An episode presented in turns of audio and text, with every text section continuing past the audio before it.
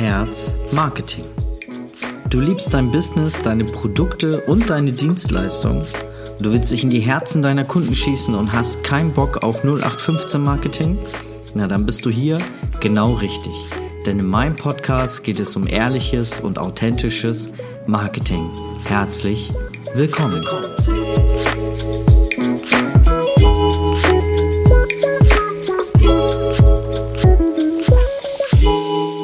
Hallo und herzlich willkommen. Schön, dass ihr wieder mit dabei seid. Mein Name ist Dennis und heute habe ich wieder mal einen Interviewgast für euch. Ich habe für euch den Elias Kaltenberger ans Mikrofon geholt und Elias ist äh, selber auch Hochzeitsfotograf seit acht Jahren. So seit 2016 hat er seinen Vollstart hingelegt mit einer Saison mit 40 Hochzeiten. Da reden wir ja gleich nochmal drüber und ist selber auch seit 2019 äh, Coach für Fotografen und Videografen, die sich, äh, ja, die quasi raus wollen aus der, aus der Durchschnittlichkeit, also aus der Durchschnittlichkeit und möchten äh, und die mehr verdienen möchten als ähm, ja, den Bereich äh, 1000 bis 5000 Euro, sondern darüber eine ordentliche Wertigkeit über den Preis auch erfahren wollen. Und äh, dafür ist der Elias da. Herzlich willkommen, Elias. Vielen Dank. Vielen Dank für, die, für, das, für das Interview. Vielen Dank für diese Einladung auch zum Podcast. Und ich bin schon sehr gespannt, was ich euch da heute erzählen darf oder was du für Fragen auch mitgenommen hast und was wir da jetzt machen. Genau. Sehr gerne und auf jeden Fall vielen Dank, dass du auch Zeit hast für uns. Ja, magst du dich einmal ähm, ja, kurz vorstellen, wie so dein, dein Werdegang war, dass die äh, Zuhörer die sich so ein bisschen äh, ein Bild von dir machen können? Mhm. Ja, sehr gerne. Also grundsätzlich äh, für die meisten, die mich jetzt vielleicht noch nicht kennen, Elias Kaltenberger mein Name. Ich bin zum Stand heute, also 2021, 25 Jahre jung, ähm, habe damals angefangen als Tischler. Das heißt, ich habe Tischler gelernt. Die meisten denken sich, okay, wie kommt ein Tischler zur Fotografie und, und zu, zu Coaching oder sowas? Das heißt, das ist ja für die meisten irgendwie sehr, sehr weit hergeholt. Aber ich bin immer schon ein Typ gewesen, der handwerklich begabt ist oder der handwerklich einfach etwas schaffen wollte, beziehungsweise einfach kreativ auch tätig sein wollte. Und als ich dann halt, also hobbymäßig habe ich neben der Tischlerei immer schon wieder fotografiert, hobbymäßig. Deswegen auch fotografiere ich circa seit zwölf Jahren. Und als dann so der Punkt gekommen ist, wo ich dann halt, also in Österreich gibt es halt so eine Lehre, die dauert drei Jahre und dann ist man halt ausgebildet und dann ist man halt Geselle, heißt das in Österreich, Tischlergeselle und habe da dann ein, zwei Jahre auch gearbeitet. Und als dieser Punkt gekommen ist, wo ich dann wirklich ausgelernt war, war bei mir so, okay, jetzt ist so diese, dieses Feuer, diese Flamme äh, irgendwo nicht, also die brennt nicht mehr so stark für die Tischlerei, ähm, wie jetzt zum Beispiel für die Fotografie. Ich mhm. bin jeden Tag rausgegangen, habe da irgendwelche YouTube-Tutorials mir angeschaut von diversesten Kanälen und das einfach eins zu eins umgesetzt, weil ich da einfach extrem Spaß gehabt habe an der ganzen kreativen Arbeit der Fotografie. Und habe mir damals noch nie vorstellen können, dass man da irgendwie Geld damit verdienen kann. Geschweige denn ähm, davon selbstständig sein kann oder irgendwann einmal Mitarbeiter haben kann. Also das war für mich ein ein Bild, das war, das war nicht existent in meinem Kopf. Das habe ich mir einfach nicht vorstellen können. Und dann habe ich halt angefangen, so, ich weiß gar nicht mehr, wann das genau war, auf jeden Fall so circa vor, vor acht Jahren plus minus, wo ich dann halt die ersten Anfragen oder wo ich halt so die ersten Aufträge halt gemacht habe, so beim, bei irgendwelchen Events einmal mit fotografiert, dort einmal in einem Club fotografiert und dann habe ich da über drei Ecken über meine damalige Freundin, die Freundin, die Schwester, so in, in etwa war das dann, meine erste Hochzeit bekommen. Damals noch kostenlos. Und dann habe ich gesagt, du, ich, das ist die erste Hochzeit, ich kann das gern machen, ich habe da richtig Bock drauf. Ähm, schau mal, ob es was wird. Wenn nicht, du, ich war nicht schuld. so quasi, wenn es was wird, dann finde ich es richtig cool. So, und dann hat mir das einfach so Spaß gemacht, der eine Tag dort vor Ort, so einen ganzen Tag fotografieren. So, ich habe da einfach gesehen, ich, ich erschaffe das mit meinen Händen, mit meiner Arbeit, was ich mir über die letzten Jahre alles an Wissen selbst angeeignet habe irgendwie. Und am Ende des Tages war das Brautpaar auch noch mega happy, mega zufrieden. Und das war einfach eine Win-Win-Situation für alle. Und weiß nicht, ein paar Tage später habe ich das Ganze mal zurückreflektiert, wie wir dann die Hochzeitsbilderübergabe gehabt haben. Und da haben wir gedacht, da, hat das, das Brautpaar dann so Freudentränen auch in den Augen gehabt und haben gedacht, dass irgendwas läuft, auf, also irgendwas stimmt da gar nicht. So, ich mache das, was mir wirklich Spaß macht. Äh, eine andere Person hat auch richtig Freude daran und ich kriege sogar noch Geld, obwohl ich nicht einmal was verlangt habe. Ich glaube, ich habe dann irgendwie 600, 700 Euro bekommen vom Brautpaar. Ähm, mhm. Und da habe ich mir gedacht, so eine Situation, das will ich öfter haben. Und das war bei mir der entscheidende Punkt, äh, wo ich einfach für mich die Entscheidung getroffen habe, okay, ich gehe da jetzt wirklich all in rein und versuche das jetzt, dass das wirklich groß wird und dass ich, weil ich habe da richtig Bock drauf. Mhm. Und natürlich am Anfang, du machst mal, mal, keine Ahnung, zwei, drei Hochzeiten, war ja bei dir nichts anderes, Dennis. So, wir haben ja vorher kurz auch äh, drüber geredet. So, und dann habe ich halt alles Mögliche versucht. Ich habe halt Workshops, ich habe mich mit anderen Fotografen unterhalten, ich habe äh, irgendwelche Weiterbildungen gekauft, ob das jetzt Coachings, Seminare, äh, ist ja ganz egal, aber ich habe mich in diesen Bereichen, wo ich einfach gewusst habe, hey, da habe ich vielleicht ein paar Defizite oder da weiß ich noch nicht ganz hundertprozentig, wie das möglich ist, habe ich mir dann einfach Hilfe geholt. Und dann einige Jahre darauf, ähm, nachdem ich die erste Hochzeit gehabt habe, also das, ich weiß nicht mehr ganz genau, in welchen Jahren das war, so, ich habe dann immer, also es hat sich immer von Jahr zu Jahr gesteigert, die ganze Auftragslage ähm, bis ich dann irgendwann, das war kurz vor Corona-Zeit, also so die, die, die ein, zwei, drei Jahre davor, äh, bis zu 40 Hochzeiten noch alleine gestemmt habe. Aber nicht jetzt so, so also nicht jetzt da so durchschnittliche Hochzeiten, sondern halt wirklich in einem Preissegment, wo wir halt ab 2000 Euro aufwärts zum Beispiel sprechen.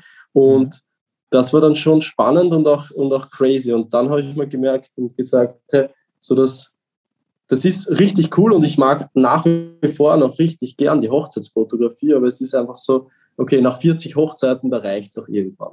So, so ist halt mir gegangen. Ja, so. ja. Ist schon, ist ja auch schon ein halt, hartes, hartes Stück, ne? 40 Hochzeiten ja, pro Saison. Also, Wir haben ja du kannst es, wir haben ja eben im Vorwege ja, schon drüber, drüber geredet. Äh, das ist schon, schon eine harte Nummer. Jeder, der mal Hochzeiten irgendwie so ein paar pro Saison fotografiert hat, der weiß, dass 40 schon echt eine, eine Nummer ist. Aber da gucken wir gleich nochmal, wie du das geschafft hast. Erzähl weiter, ich wollte dich gar nicht unterbrechen. Ja, das ist, das ist nämlich echt crazy, weil du, du, jeder, der Hochzeitsfotograf ist, der weiß, okay, die Hochzeiten sind halt eher geballt auch im Sommer. So, das mhm. war dann, du hast dir das vorstellen können, okay, äh, Freitag, Samstag fotografieren Sonntag Bilder sichern, äh, Montag, Dienstag, Mittwoch, Donnerstag irgendwie die ganzen Fotos bearbeiten und dann alles äh, hübsch machen für die Brautpaare, äh, dass die das dann auch rechtzeitig bekommen. Ne? Mhm. Und da war ich also einerseits sehr dankbar, dass ich die Erfahrung auch gesammelt habe da, also gesammelt habe, aber dann auch gemerkt, okay, diese Situation will ich nie wieder haben. Ich will einfach, dass meine Fotografie mir wirklich Spaß macht zukünftig noch und ich will wirklich nur mehr die Aufträge, wo ich wirklich richtig Bock drauf habe. Und dann habe ich für mich beschlossen, okay, ab, ab dem nächsten Jahr, wo, also wo ich dann die 40 gehabt habe, das folgende Jahr, da mache ich safe nur 10 bis maximal 15 Hochzeiten, die dafür aber wirklich hochwertig, beziehungsweise, also die waren alle ziemlich hochwertig, die Hochzeiten, was ich fotografiert habe, aber die dann wirklich nur, wo ich wirklich Bock habe, wo ich wirklich ähm, mir denke, mit dem brauche man mit den Kunden, da macht es richtig Spaß, auch bei der Hochzeit zu feiern und so weiter. Und genau, dann ist eh Corona gekommen. Was machen Hochzeitsfotografen in Corona-Zeiten? Das große Fragezeichen. Ähm, ich habe damals schon sehr viel mit, mit Firmen auch zu tun gehabt, weil ich ja damals auch aus der Tischlerei komme und sehr viel Firmen, Branchen und so weiter gekannt habe ähm, und auch mit sehr vielen Coachings und so weiter vertraut war und habe dann quasi, wie dann Corona gekommen ist, äh, ein bisschen umgeschwankt auf die ganze Business-Fotografie. Das heißt, für Selbstständige, für Unternehmer und habe da dann auch einige Shootings auch verkauft, so kleinere Shootings. Und durch ein paar Kontakte bin ich dann wirklich auf zwei, drei Großkunden gekommen, ähm, wo ich dann auch wirklich einmal im Monat über ein ganzes Jahr lang, das war jetzt der 2000 20, also gerade wie Corona halt gestartet hat, so Mitte des Jahres dort, habe mhm. ich die Kunden gewonnen. wo ich dann einmal im Monat, wo niemand reisen hat da, dürfen, einmal im Monat nach Mallorca geflogen bin, weil dort quasi die Kunden ihren, ihren aktuellen Wohnsitz hatten und die Firma quasi und von dort aus quasi Marketingmaterial gebraucht haben, Fotos, Videos für ihre Social-Media-Kanäle. Und das war dann schon, schon richtig cool auch, ähm, wo ich einfach für mich ein, ein, ein, großer Traum auch in Erfüllung gegangen ist, weil ich habe mir lange Zeit immer gewünscht, so Auslandsaufträge zu haben, wo ich regelmäßig wohin fliege. So, und das war dann wirklich Realität. Mhm. So, und das war dann wirklich crazy. Da komme ich dann später noch auch dazu, wie, was, wo, wann genau das passiert ist. Also, mhm. ähm, genau. Also, das ist so mein fotografischer und videografischer Wehrgang, also Werdegang, also hauptsächlich auf Fotografie, mache aber auch Videografie, habe auch mittlerweile Mitarbeiter für Videografie. Und was jetzt eigentlich so mein Hauptthemenfeld ist, so die Fotografie, die, die läuft so nebenbei noch mit. Das ist ein gutes Standbein bei mir funktioniert richtig gut. Aber wo jetzt gerade mein Hauptfokus ist, ist einfach so diese Beratungsdienstleistung, das Coaching, Online-Training für Fotografen, Videografen. Das mache ich jetzt seit circa zweieinhalb Jahren plus minus, wo ich quasi anderen Fotografen zeige und durch meine Erfahrungen quasi, ich habe alles Mögliche schon ausprobiert, ich habe alle möglichen Shootings schon gemacht, bis ich mhm. dann zur Hochzeitsfotografie gekommen bin. So, ich habe auch Babyshootings gemacht. Da weiß ich ganz genau, Dennis, das überlasse ich dir. das, das ist nicht meine Kernkompetenz. Ich meine, ich weiß, wie man Kunden gewinnt für Babyfotografie, aber ich gebe das lieber ab. Genauso wie irgendwelche Tierfotos oder so. Da bin ja. ich nicht der, der Nummer eins Ansprechpartner, wenn es jetzt zum Thema Fotos geht, aber ich weiß, wie man da Kunden gewinnt. Ähm, genau, also das ist so mein Werdegang. Mittlerweile betreue ich da einige Kunden schon. Also ich habe da mittlerweile schon über 50 Fotografen, Videografen dabei geholfen, wirklich da von ihrer entweder nebenberuflichen Selbstständigkeit in eine komplett hauptberufliche Selbstständigkeit oder sie sind schon hauptberuflich selbstständig, verdienen irgendwie so, keine Ahnung, irgendwas zwischen 3 und 5 oder 6.000 Euro pro Monat vielleicht und wollen das Ganze steigern auf, keine Ahnung, 8, 10, 15 oder sogar 20.000 äh, Euro zum Beispiel. Also diese Sachen, äh, die lernt man dann bei mir quasi. Genau. Mhm. Ja, cool. Ja. ja, da hast du ja schon ordentlichen äh, Werdegang hingelegt. Ähm, genau, sehr, sehr cool. Ähm, nun habe ich zwei Fragen. Die eine ist, ja. äh, mit wie vielen Leuten saßt du im Flugzeug, als du nach Mallorca geflogen bist? das also muss das so spannend gewesen sein, oder? Also voll war ja, das bestimmt nicht, oder? Das war sehr spannend und das war, das hat schon davor an, äh, angefangen, weil ich bin dann, ich weiß nicht, der erste Flug, wo ich darüber geflogen bin nach Mallorca, der ist irgendwann in der Früh gegangen, so um sechs, sieben in der Früh. So, und ich habe mir gedacht, hat der ganze Flughafen geschlossen oder was ist da jetzt los? Ne? So, ja, da war im Endeffekt war nur ein Eingang zum Gate und da bin ich dann reingegangen und ich glaube im Flugzeug, wir waren, also eine ganze Maschine war das, ich weiß nicht, wie viele Leute da reinpassen, aber da waren vielleicht 10 bis 15 Leute drinnen. Also ja, ich habe eine ganze Reihe für mich gehabt, plus hinter mir sicher drei bis fünf Reihen, wo keine Person sitzt und vor mir drei bis fünf Reihen, wo keine Person sitzt. Also es war wirklich, das war schon ein, ein, ein bisschen ein, ein bisschen ein komisches Gefühl auch irgendwo. So surreal irgendwie, ne? Ja, ja.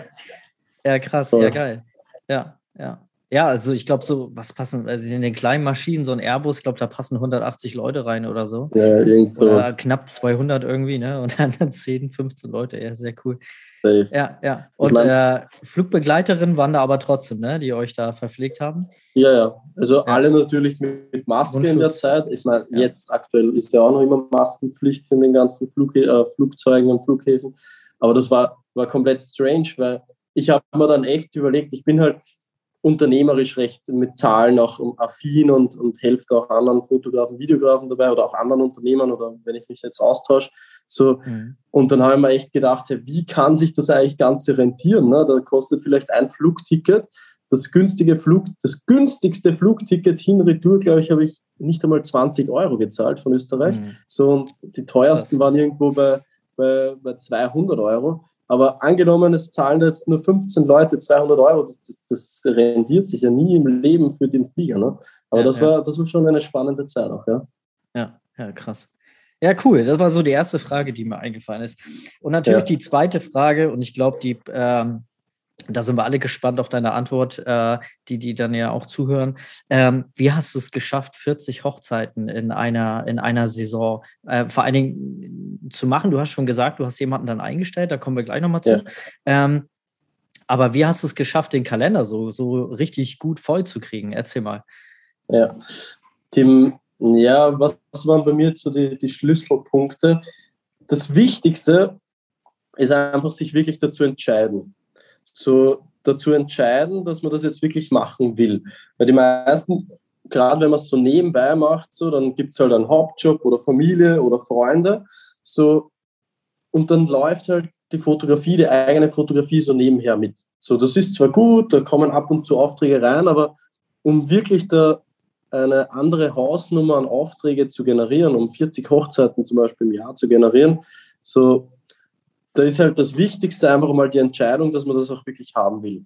Dass man wirklich sagt, hey, ich gehe jetzt, ich gehe da jetzt all in rein und verzichte auch vielleicht auf die ein oder andere Party, so verzichte auf den ein oder anderen, ähm, ein oder anderen mal irgendwo nett feiern gehen oder sowas in die Richtung. So, mhm. ich, ich arbeite da jetzt wirklich an meinem Traum, an, meine, an, an meinem Ziel. So, und das ist halt wirklich einmal der erste Schritt, den, was du dir bewusst werden musst, dass du, auch wenn sich das jetzt cool anhört und auch finanziell richtig lukrativ ist, ähm, dass du natürlich auch ein paar Opfer dafür bringen musst. Und die erste Frage, okay, ist es dir auch wert, diese Opfer zu bringen? Ja oder nein? So, wenn ja, go for it. Wenn nein, mach es in deinem Rahmen weiter, ist ja auch in Ordnung. So, das ist einmal das Erste, was ich was ich einfach für mich merke, was einfach wichtig ist. Und dann das Zweite ist kontinuierlich dranbleiben.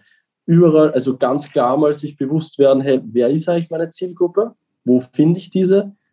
Wie schauen die aus? Beziehungsweise, also, wie rede ich mit denen? Wo finde ich diese?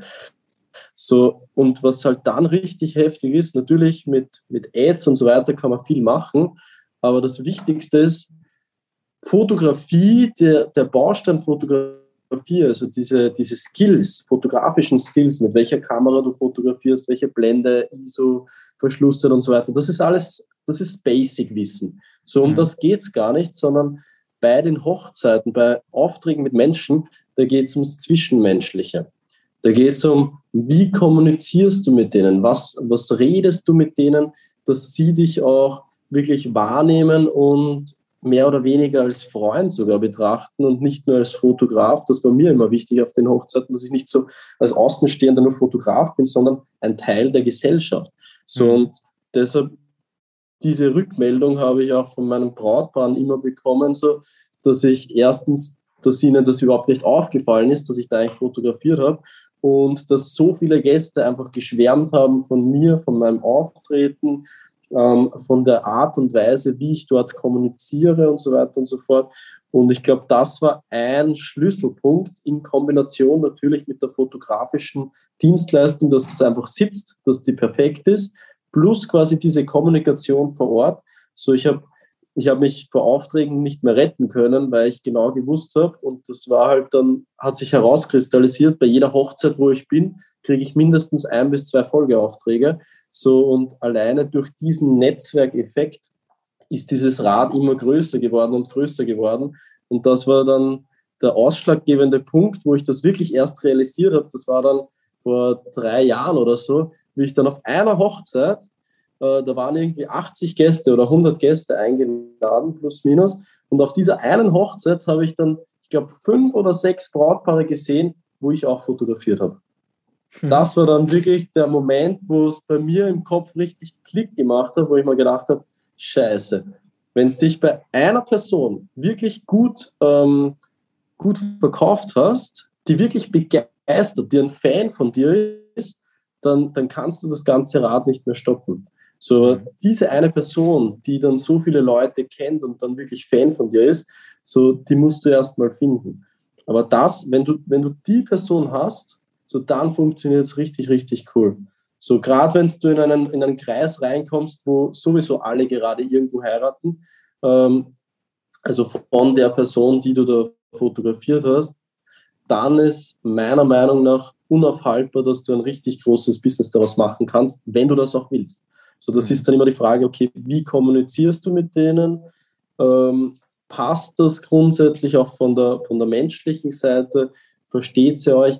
Weil es bringt nichts, sich nur auf Druck da irgendwelche Hochzeiten reinzudrücken und auf Muss jetzt da irgendwelche Hochzeiten zu machen, sondern das soll natürlich auch passen. So eine Hochzeit, das ist einer der emotionalsten und aufregendsten Tage von einem Paar in ihrem Leben. Ne? Und du als Fotograf oder du als Fotografin bist da extrem nah dran. Und jetzt stell dir mal vor, das passt vom Zwischenmenschlichen nicht, sondern, also abgesehen jetzt vom Weiterempfehlen oder ob die Kunden zufrieden sind, das sei uns einmal dahingestellt, aber vor Ort, wie fühlen sich die Menschen? Was, was, was nehmen die von dir auf? Wie, wie gibst du dich bei denen? So das ist einfach ein mega Schlüssel, wo viele Fotografen extrem viel Potenzial noch nach oben haben. Also wo viele mhm. Fotografen wirklich was lernen dürfen. Weil ich war schon ein paar Mal, also zweimal war ich selbst das Gast. keine Ahnung, ich habe keine Ahnung, wie viele Hochzeiten schon fotografiert und erst zweimal war ich nur als Gast dabei. Und natürlich, wenn du Fotograf bist und als Gast dabei bist, dann schaust du natürlich ganz extrem, wie die Leute dort fotografieren und so weiter, was da passiert zwischenmenschlich. Ähm, und ab und zu war ich schon als Videograf auch gebucht und da habe ich halt gesehen, hey, die haben dann externen Fotografen noch. So, und da sind mir immer einige Sachen halt aufgefallen, wo ich halt einfach gesagt habe, hey, so würde ich das persönlich nie machen. Und das ist dann, glaube ich, so dieser, dieser zwischenmenschliche Teil, der extrem aber zum Erfolg dazu beiträgt. Ich weiß, das ist jetzt vielleicht nicht 100% greifbar, aber wir können da gerne auch drüber eingehen, wie man sich da unterhält oder was man da machen muss. So kann ich gerne ein paar Insights teilen. Aber das ist so der Hauptkern, dass du überhaupt zu diesen 40 Hochzeiten noch kommen kannst, mhm. meiner Meinung nach. Genau. Da hast du vollkommen recht. Also man sagt ja auch immer, äh, die beste Werbung als Hochzeitsfotograf ist immer die Hochzeit selbst. Ne, wenn wir äh, auf einer Hochzeit bin, äh, sind, dann sind da immer potenzielle weitere Brautpaare, die eventuell einen buchen.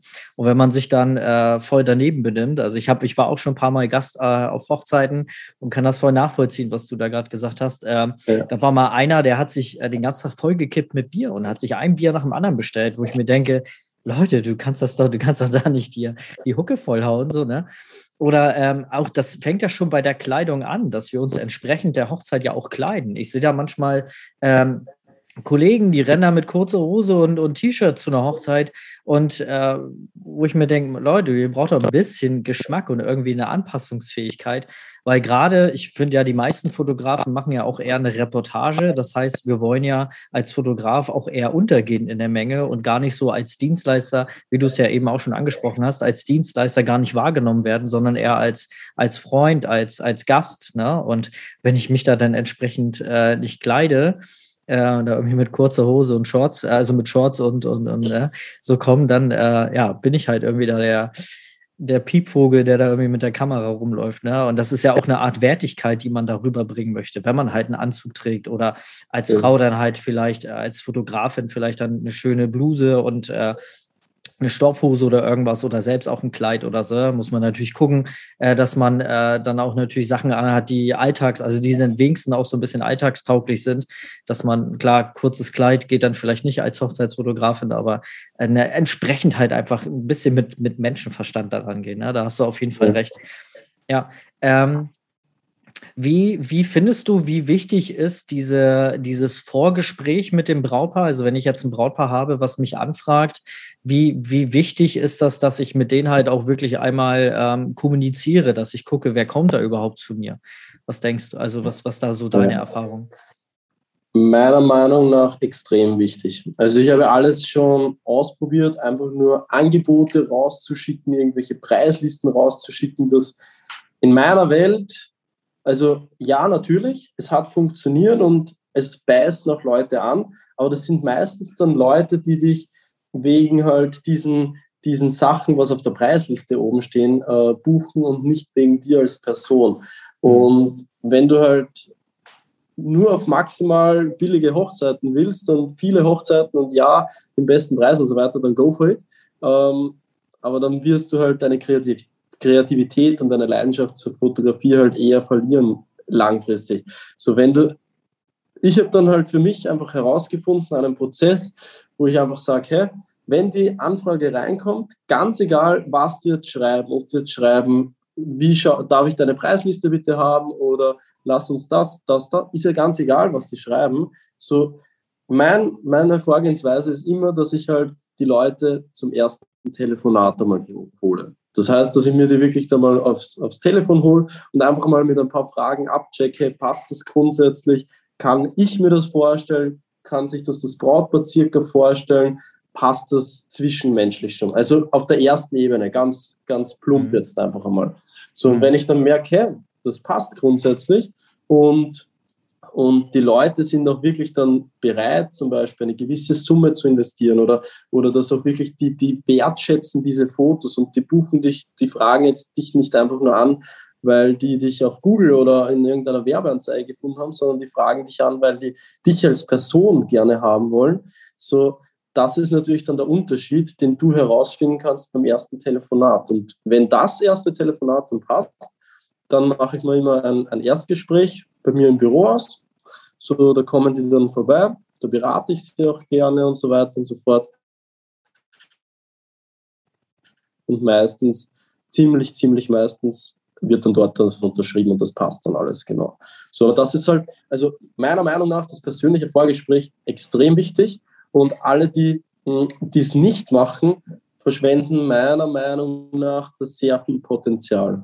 So, weil da, da liegt sehr, sehr viel Chancen sind da drinnen, weil du musst dir mal vorstellen, wenn jemand bei dir anfragt, so, die können sich ja grundsätzlich vorstellen, dass du als Hochzeitsfotograf oder Hochzeitsvideograf, oder ist ja ganz egal, was für eine Branche du machst, wenn du jetzt Businessfotos machst, wenn du eine Anfrage bekommst, eine bewusste Anfrage von Personen, so, die haben sich deine Fotos, deine Sachen schon angeschaut und können sich grundsätzlich vorstellen, dass du deren Hochzeit, deren Auftrag begleitest und dass du, dass deine Fotos genauso sind, wie sie sie haben wollen quasi. Mhm. Weil die meisten zweifeln dann auch irgendwo, so sind meine Fotos überhaupt gut genug, aber wenn du da Anfragen bekommst, so dann, dann sind sie einmal zufrieden mit dem, was sie gesehen haben. Besser kann es natürlich immer werden. Ne? Das ist jetzt, das steht außer Frage. Aber es ist extrem wichtig, zurückzukommen ähm, zu dem persönlichen Gespräch, ist meiner Meinung nach extrem wichtig, genau. Ja, ja. Ja, und äh, du hast mir im Vorgespräch gesagt, dass du ein sehr, sehr starker Fan von äh, Social Media Marketing bist. In, inwieweit nutzt du Social Media Marketing für dich werden ähm, und welche Vereine, welche Plattformen und wie gehst du davor? Ja, ähm, grundsätzlich gerade für Hochzeiten habe ich am Anfang sehr viel, also ich habe sehr viel ausprobiert. So, weil ich immer ein Fan davon bin, ähm, testen und messen. So, ich teste etwas, dann analysiere ich das und werte das für mich aus. Okay, hat das funktioniert? Wenn ja, nach welchen Parameter kann man da gehen? Ähm, was ich aber von Anfang an gemacht habe, ich habe seitdem Instagram zum Beispiel rausgekommen ist, habe ich Instagram. Ich glaube, mein erstes Bild, wenn sie ganz runter scrollt, ist irgendwann 2012 oder so. Also Instagram Elias-Kaltenberger. 2012 ist da irgendwie das erste Bild um. Damals noch nicht äh, wirklich professionell fotografiert. Ähm, da seht ihr auch wahrscheinlich ein paar Sachen von mir vom Skateboarden von früher und so weiter. ähm, auf jeden Fall, ich nutze Instagram, seitdem es eigentlich rausgekommen ist. Und ich finde Instagram und Facebook allgemein das ganze Internet ist einfach eine mega Chance in der heutigen Zeit. Du kannst theoretisch aus dem Kinderzimmer ein Business, ein Imperium starten, ein, eine Selbstständigkeit als Fotograf und Videograf hochziehen, ohne dass du jetzt ein großes Team hast, ein Studio oder irgendwelche anderen Sachen, sondern allein durch, durch dieses Handy zum Beispiel oder äh, durch den Laptop oder wie auch immer, kannst mhm. du da quasi wirklich ein Business starten. Und da sage ich immer, hey, nehmt die Leute mit. Ich habe einfach die Leute in einer kurzen Instagram-Story mitgenommen, was da passiert, wie ich fotografiere, äh, so Behind-the-Scenes-Sachen. Das heißt, hinter den Kulissen nehmt die Leute mit. Die Leute wollen dich sehen. Natürlich, einerseits ist wichtig, dass du gute Arbeit lieferst, dass du Top-Fotos oder Top-Videos machst. Aber das, wie gesagt, ganz am Anfang, so das ist Grundvoraussetzung. So, das, das steht außer Frage. Das ist Standard in der heutigen Zeit, mhm. weil jeder, der eine Kamera hat und zwei Jahre YouTube schaut, macht richtig geile Fotos, wenn er wirklich dahinter ist. Ähm, aber die Frage ist dann, okay, wie präsentierst du dich? Wie machst du Marketing? Und da ist halt Social Media extrem, extrem wertvoll und wichtig in der heutigen Zeit. Und die meisten verschenken da viel zu viel Potenzial, weil du musst dir vorstellen, angenommen, du hast nur 400 Follower. Du hast 400 Follower und also auf Instagram und da kann man ja die Story Views auch anschauen. Angenommen, das sind jetzt 200, 300 Story Views. So, das sind 200, 300 Leute, die dich proaktiv, die dir proaktiv folgen und dich feiern für deine Sachen, die du teilst. Ist ja ganz egal, was du bis jetzt geteilt hast. So, aber die, die kennen dich, die haben, die haben Bock auf dich, sonst würden sie dir nicht folgen. Jetzt probier einfach mal als Testbeispiel, folg irgendeiner Person, ähm, die du aber nicht ausstehen kannst, von der Art und Weise, wie die spricht oder was die auch macht. So, du wirst merken, innerhalb von einer Woche, du wirst der Person wieder entfolgen. So, du hast mhm. da keinen Bock drauf. Mhm. Und die Leute, die dir folgen, die entscheiden sich ja proaktiv dafür, dir zu folgen und deinen Inhalt zu konsumieren. Und da sage ich halt immer, so schöne Fotos zu posten ist die eine Sache, aber zeig dich auch vor der Kamera. Die Leute wollen wissen, hey, wie tickst du? Was machst du eigentlich?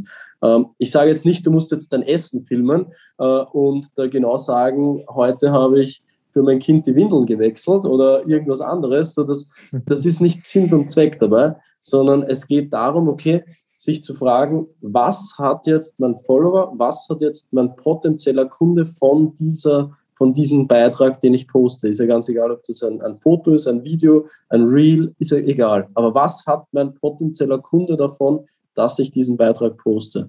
So auf Social Media gibt es halt mehrere Formate, unter anderem zum Beispiel so Behind-the-Scenes-Sachen, dann zum Beispiel ähm, Resultate zeigen oder auch irgendwelche Testimonials zeigen, Tipps geben, Call to Actions machen. Das sind halt alles verschiedene Formate, da gibt es noch ein paar mehr, aber die sind jetzt, die fallen mir jetzt spontan gerade ein. So, aber das sind halt alles Formate, die du halt nutzen darfst für deinen Online-Auftritt.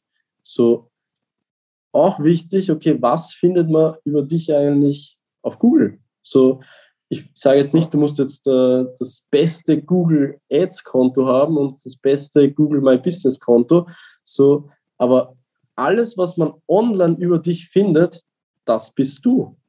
Mhm. So, die heutige Zeit findet alles nur mehr im Internet statt. Das heißt, wenn man jetzt meinen Namen googelt, Elias Kaltenberger, so, dann du, du kennst mich, wenn du jetzt einen neuen Podcast dazuhörst und mich vielleicht das erste Mal kennst, äh, mich das erste Mal gehört hast, so du, du hast vielleicht noch nie was gehört von mir. Du kennst mich persönlich nicht, du bist noch nie mit mir einen Tag irgendwo unterwegs gewesen. Das heißt, du googelst einmal und alles, was du über Google findest, das bin im Endeffekt dann ich. Ne? Mhm. So, durch diese Inhalte, die da sind oder auch nicht da sind, definiere ich mich.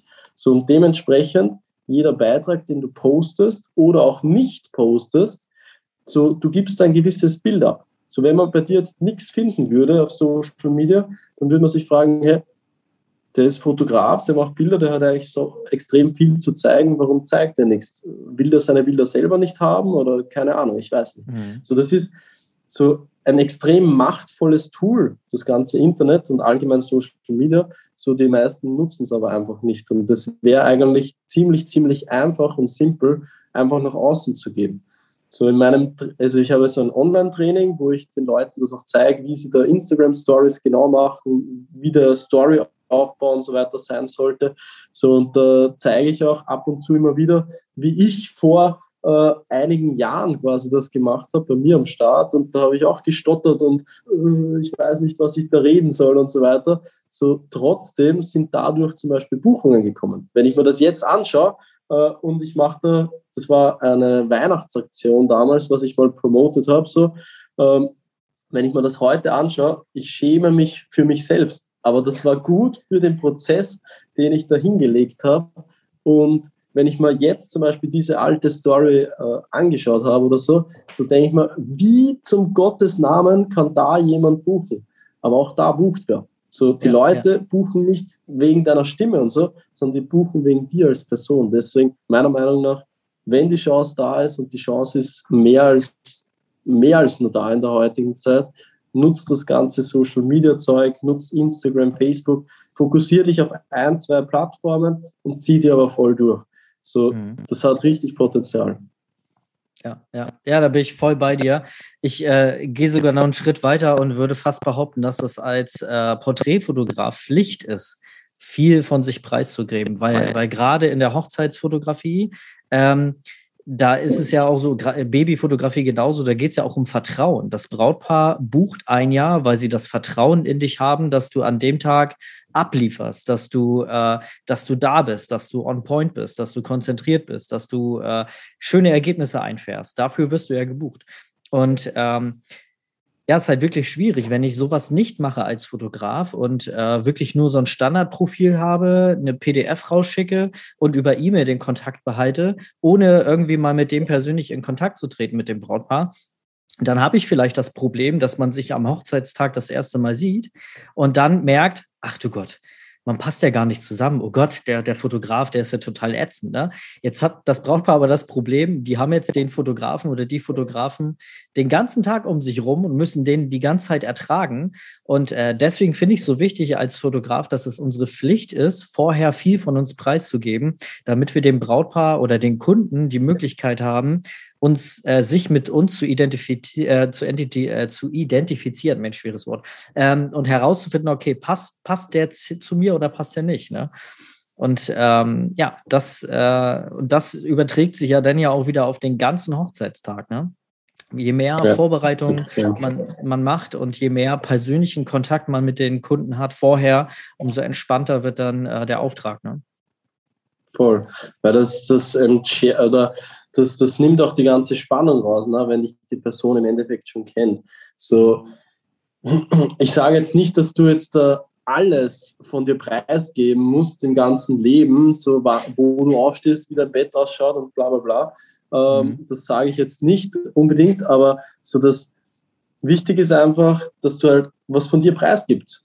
Ja. Wie redest du? Wie, wie, wie gehst du um? Wo sind vielleicht deine Hobbys oder so? so? Du musst jetzt nicht die ganze Zeit über deine Hobbys reden, aber ich sage immer so ein gesunder Mix daraus, weil mhm. angenommen, du, du, du redest die ganze Zeit nur über, wie man dich als Fotograf buchen kann, so, aber gibst nie was anderes preis von dir, dann, dann werden viele Follower dann auch einfach gehen. So, aber wenn du halt zum Beispiel 70 Prozent oder, oder 60 Prozent äh, einfach jetzt über deine Fotografie sprichst, wo du auch pitcht und teilweise Call to Actions halt einbaust, wo dich Leute buchen können ähm, und dann die restlichen 30, 40 Prozent zum Beispiel einfach was Persönliches zeigst oder vielleicht ein paar andere Facetten von dir.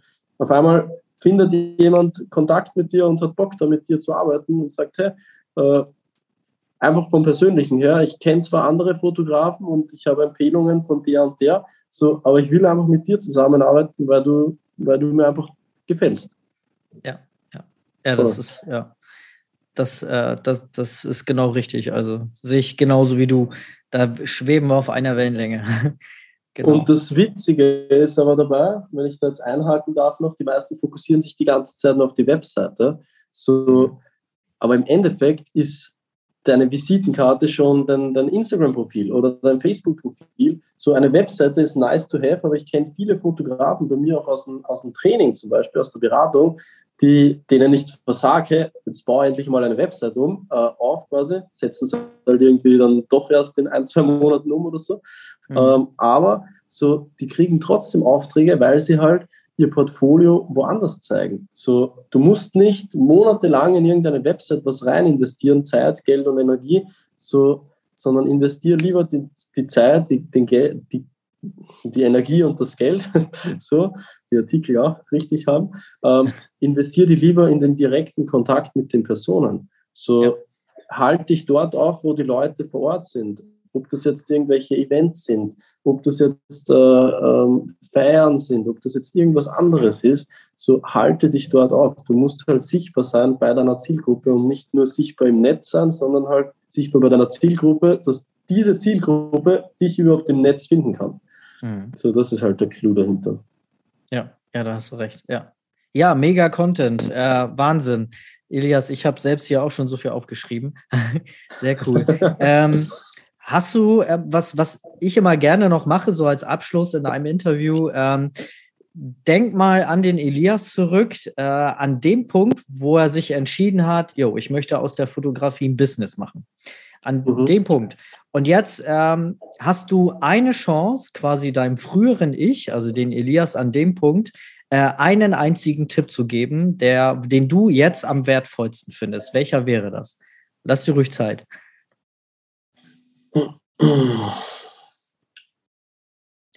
Wo ich schon eine, Selbstständigkeit hatte oder wo ich an dem Punkt bin, wo ich mich sage, ich, ich, ich werde jetzt ganz selbstständig. Ja, genau, so der Punkt, ja. Okay. Mm, ich meine, da gibt es viele Sachen. Also der Nummer eins Tipp wäre von mir, ne, ich kann mich echt nicht entscheiden auf einen Tipp. Also, aber auch diese, diese Sache jetzt so. Der eine Tipp ist einfach, entscheide dich einfach wirklich zwei bis drei Jahre durchzuziehen zwei bis drei Jahre durchzuziehen und du hast ein komplett anderes Life, wenn du das haben willst. Mhm. Und wenn ich noch einen Tipp anhängen darf, früher mit Mitarbeiter anfangen. Ja, ja. ja. Voll. ja. Das ist tatsächlich nochmal äh, ein Punkt, auf den wir ähm, doch nochmal zurückgreifen könnten. Siehst du, das habe ich äh, vorhin eigentlich auch schon gesagt, dass wir das nochmal machen wollen. Als du diese 40 Hochzeiten hattest, hast du äh, ja auch erzählt, dass du dann Mitarbeiter eingestellt hast. War, wann war so der Punkt, wo du gesagt hast, nee, das ist mir jetzt zu viel mit der Bildbearbeitung? Ja, das war halt, wie ich dann halt Freitag, Samstag die Hochzeiten gemacht habe und dann halt unter der Woche die Bilder bearbeitet habe.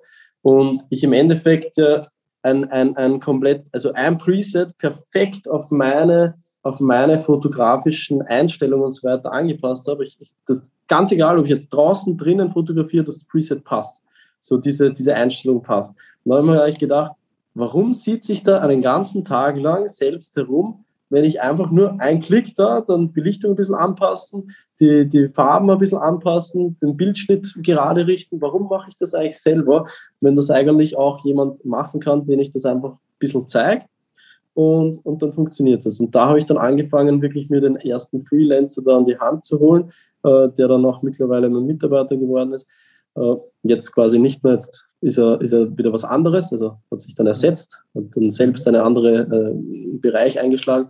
Aber auf jeden Fall, so dass das war eigentlich so der, der ausschlaggebende Punkt, wo ich einfach gemerkt habe, hey, das ist eine Arbeit.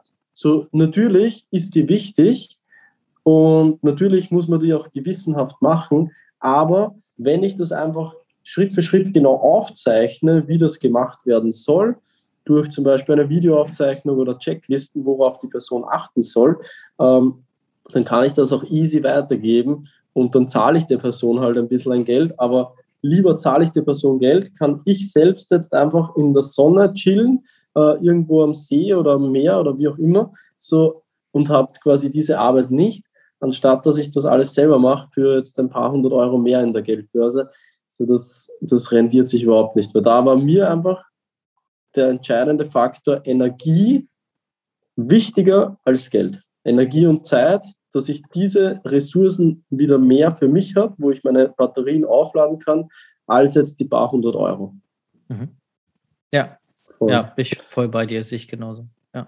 Voll, das war eigentlich so der, der ausschlaggebende Punkt, wo ich dann realisiert habe, hey, ähm, das mit Mitarbeitern macht 100% Sinn. Natürlich hat es dann immer ein paar Struggles gegeben, okay, wie geht das jetzt, wenn, wenn man sich halt nicht ganz genau auskennt oder den Steuerberater noch nie gefragt hat, weiß man nicht, wie das genau geht. Ne? Also mit den ganzen Nebenzahlungen, Lohnabgaben, Finanzamt, bla bla bla bla bla, Behörden. So, wenn man sich da halt nicht auskennt, so dann hat man natürlich viel Schiss vor so einem Schritt. Aber mhm. was ich dann einfach gemerkt habe, okay, du hast mehr Gewinn dadurch, mehr Learnings, als wenn du das nicht machst. So, und seitdem ich das gemacht habe, mir Mitarbeiter anzuschaffen, beziehungsweise äh, in mein Unternehmen zu holen, die mit mir arbeiten und die an meiner Vision, an, an der Tätigkeit, wo ich halt auch wirklich dafür brenne, mir dazu, mir da an der Seite zu stehen. So seitdem habe ich auch wieder mehr Zeit für mich, für meine Familie, für meine Freundin, so oder auch für, für mich selbst zum Beispiel, ähm, was ich einfach extrem schätze, weil man einfach das Business in Strukturen aufgebaut hat. Okay, es gibt diesen Bereich, diesen Bereich, diesen Bereich Dafür brauche ich so eine Person, die diese Tätigkeit, diese Tätigkeit, diese Tätigkeit abarbeiten kann und dann läuft die Nummer. Aber die meisten stellen halt einfach so eine Person ein, weil sie halt jemanden kennen von dort und da und hey, komm mit, wir machen das, haben wir da eine coole Zeit. Und dann sucht man irgendwelche Arbeiten für die Person und, und das ist halt der falsche Weg, sondern als erster die Arbeiten genau aufstrukturieren und dann die Person finden für diese Arbeiten. Ja, ja. Ja, und vor allem muss man ja nicht immer alles können. Ne? Also wir denken ja immer, wenn wir uns selbstständig machen, dass wir selbst und ständig sein müssen und alles irgendwie am besten selber machen müssen, müssen wir ja gar nicht. Wenn wir keine Ahnung von etwas haben, dann äh, kann man, sobald äh, die Schritte nötig sind, kann man das dann auch outsourcen. Ne? Also, also es war, Bildbearbeitung war einer der ersten Sachen, die ich dann selber auch outgesourced habe, weil ich gemerkt habe, ja. nee, ich will Fotograf sein, ich will fotografieren und mich nicht den ganzen Tag vor Photoshop klemmen. Ne? Es gehört zwar irgendwie dazu, aber ähm, ja, sollte man dann auf jeden Fall schnell machen. Ne? Oder auch das Thema Assistenz. Ne? Also seitdem ich da, da eine Assistentin bei mir im Unternehmen habe, die halt die ganze Buchhaltung, Steuerkram und so weiter macht und auch jetzt da andere Sachen wie Rechnungen und, und ob das alles halt passt und so weiter, das ganze Konto im, im Blick hat. So seitdem ich das habe, so ich habe früher, bevor ich das halt nicht gehabt habe, äh, jedes Monat die Buchhaltung gemacht und jedes Monat ist mir, ist mir ja, um das jetzt förmlich auszudrücken, äh, war, war das halt nicht so mein Traum, äh, dass ich das halt mache. Ähm, ja, das, wie ich das dann gelernt habe abzugeben oder wie dann eine Person war, da war, die das einfach dann gemacht hat, so mhm. auf einmal war es mir viel leichter darum. Also da, da habe ich auf einmal wieder, ich habe nicht jedes Monat quasi das im Kopf gehabt, okay, jetzt muss ich es wieder machen, so alles nochmal durchkontrollieren, zu schauen, dass das der Steuerberater alles bekommt, sondern habe ich da eine Person dafür. So, und das, das nimmt dir so viel Freiheiten wieder. Das ist richtig cool. Ja, ja, ich bei dir. Cool, sehr schön. Elias, ich danke dir vielmals für deine Zeit, für die ganzen mhm. Tipps. Also wie gesagt, ich habe fleißig mitgeschrieben. Ich hoffe, ihr da draußen auch. Da war eine Menge Mehrwert und Content drin. Hört euch die Folge sonst nochmal an. Also ich werde es auf jeden Fall noch tun, äh, weil ich jetzt hier im Interview mich immer viel auf die Fragen konzentriere. Ich muss mir die äh, Folge hier selber nochmal anhören, weil da so viel drin steckt. Ähm, Mega, Elias. Äh, eine Sache noch, wenn der Zuhörer jetzt mehr von dir erfahren möchte, wo findet er dich? Erzähl mal. Mhm. Ähm, also wenn du mehr von mir erfahren willst, von, meinen, von meinem fotografischen Tun, gibt es die, die Website foto, also F-O-T-O, minus kaltenberger.com. Äh, da findest du die ganzen Hochzeiten und die ganzen Auftragsfotos, was ich halt mache. Und wenn du jetzt sagst, hey, das hat mir eigentlich richtig gefallen, der Elias ist ein sympathischer Typ, so, dann biete ich auch immer wieder so kostenlose Strategie-Sessions an. Da findest du mehr darunter unter www.eliaskaltenberger oder du googelst einfach Elias Kaltenberger, dann findest du auch alles. Ähm, da da quasi findest du auch einige Sachen von mir. Andere Leute, mit denen ich schon zusammengearbeitet habe, kannst du gerne die Interviews und so weiter anschauen. Und wenn du sagst, hey, ich habe da Bock drauf, dann meldest dich einfach bei mir und dann telefonieren wir einfach mal und schauen wir, was wir da machen können. Genau. Perfekt, perfekt. Erstmal, er hat eben gerade gehakt, aber ich werde die äh, Links alle nochmal in die Show Notes reinpacken. Dann können die Zuhörer ja. da direkt drauf zugreifen. Elias, vielen Echt? Dank für deine Zeit und dann äh, wünsche ich dir auf jeden Fall noch eine, äh, ja, viel Erfolg weiterhin, noch einen schönen Tag und danke dir. Ja, vielen Dank, hat mich gefreut, Dennis. Bis dann. Ciao. Ciao, ciao.